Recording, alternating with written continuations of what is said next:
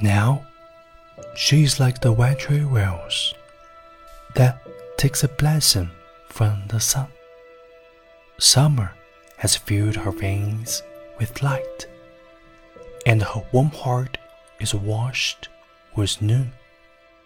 Or, as a poplar ceaselessly gives a soft answer to the wind, cool on the light, her leaves lie sleeping, folding a column of sweet sound.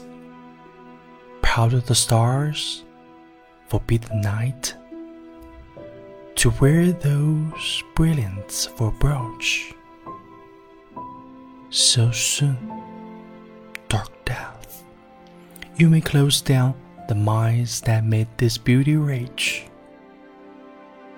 Her thoughts are Pleiades, stooping low, older glades where nightingale has flown,